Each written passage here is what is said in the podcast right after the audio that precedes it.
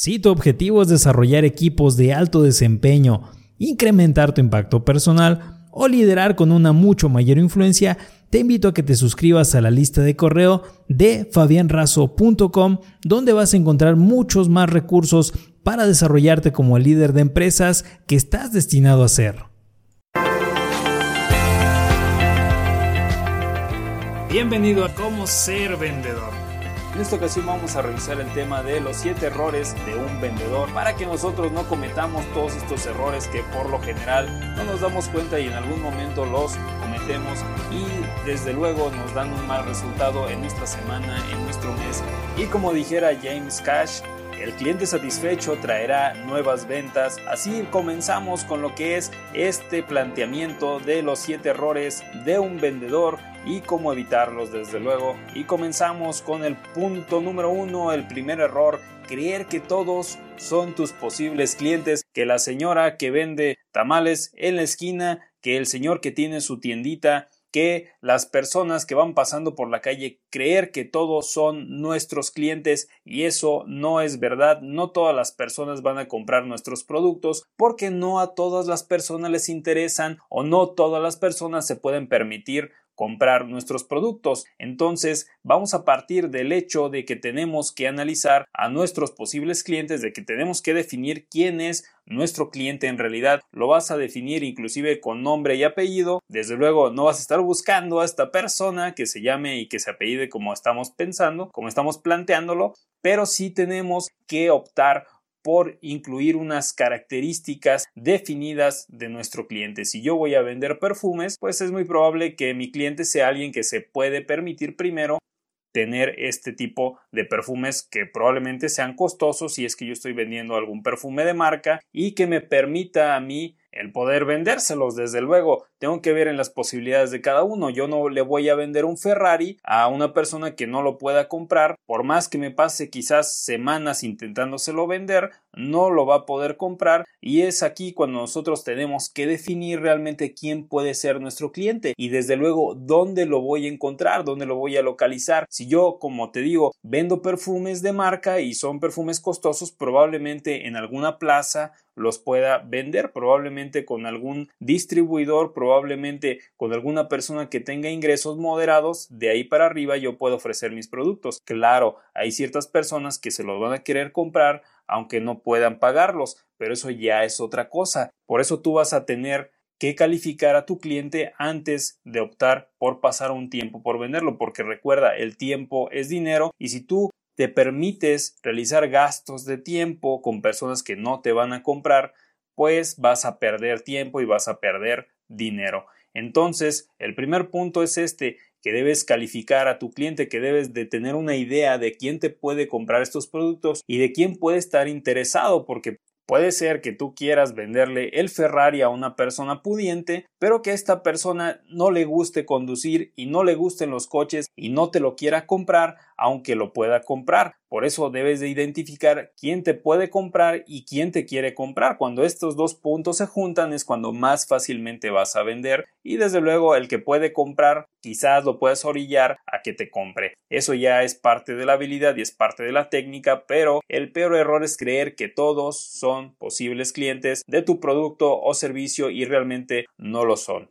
Punto número dos, el error número dos que comete un vendedor es confiar en tu habilidad innata de comunicarte, de tratar de vender un producto gracias a que probablemente tienes una gran habilidad para hablar, para orar, pero sin embargo no te has preparado lo suficiente ni te has capacitado en las características, en las ventajas, en los beneficios de tu producto y esto te va a llevar a una situación donde si te llegan a preguntar algo te lo vas a tener que inventar o vas a tener que suponerlo y es cuando el cliente si se llega a dar cuenta lo vas a perder. Entonces, sí es importante que confíes en ti mismo, desde luego que sí, es muy importante que puedas dar una respuesta quizás improvisada, claro que sí, pero es mucho más factible que tú controles esas posibles preguntas, que las vayas anotando después de que ya te las hicieron o inclusive que te pongas a pensar cuáles son las cosas que te pueden preguntar acerca de tu producto y prepares ya las respuestas para darle una respuesta bastante profesional y dirigida a lo que es la venta a tu cliente. El error número 3 o el punto número 3 es desconocer el producto. Precisamente es de lo que hablamos. Debes de estar centrado en lo que son las características, las ventajas, los beneficios de lo que vendes para que puedas siempre ofrecer de una forma profesional y no que parezca que estás engañando al cliente, sino que él vea que conoces tu producto, que confías en el producto y de que estás completamente, primero que nada, tú convencido de lo que estás vendiendo para que lo puedas vender más fácil. El punto número cuatro, el error número cuatro de un vendedor es vende y corre ya me compró, córrele, desaparecete porque le va a fallar, porque no sé si me pregunta cómo usarlo, no tengo idea, porque ya me compró y pues vámonos. Ya conseguí hacer la venta, desde luego que no. Lo más difícil que existe en lo que son las ventas es cerrar el trato, es mantener lo que te puedo decir, una relación sana, sana con el cliente, una relación quizás no de amigos, pero sí de camaradería, sí de facilidad de escucha, sí de facilidad de resolver las dudas que tenga el cliente. Y para esto debemos de desarrollar lo que es la habilidad de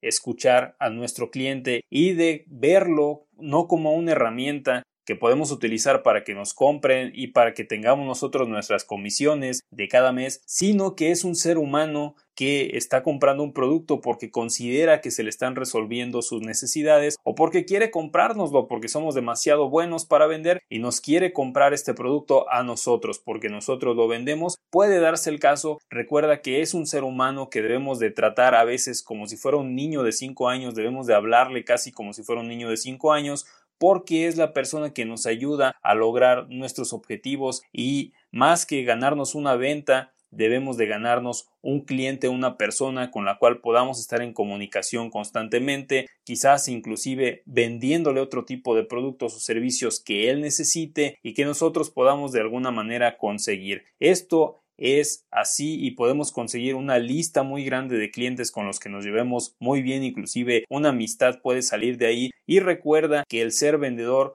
no te limita a que mantengas la vista en los clientes como si fueran herramientas. Al contrario, debemos de tratarlos como lo que son seres humanos que tienen necesidades y que nosotros podemos satisfacer por medio de nuestros productos o servicios manteniendo una relación de camaradería, una relación de buen trato, una relación en la cual el cliente se sienta atendido y por lo tanto, ¿qué va a pasar? Nos va a seguir comprando, va a seguir teniendo confianza en nosotros y nos va a comprar. Lo más complicado de lograr es la confianza del cliente y cuando tú ya la tienes, no la tires a la basura porque más que ganar una comisión en venderle 10 productos engañándolo, te puedes ganar una relación a largo plazo en la cual en un año, en dos años o en cinco años te va a comprar mucho más que esos productos que le hubieras conseguido vender engañándolo. Punto número 5, error número 5 de un vendedor, mantenerse en la zona de confort. Puede darse el caso que a mí no me agrade el buscar otro tipo de clientes,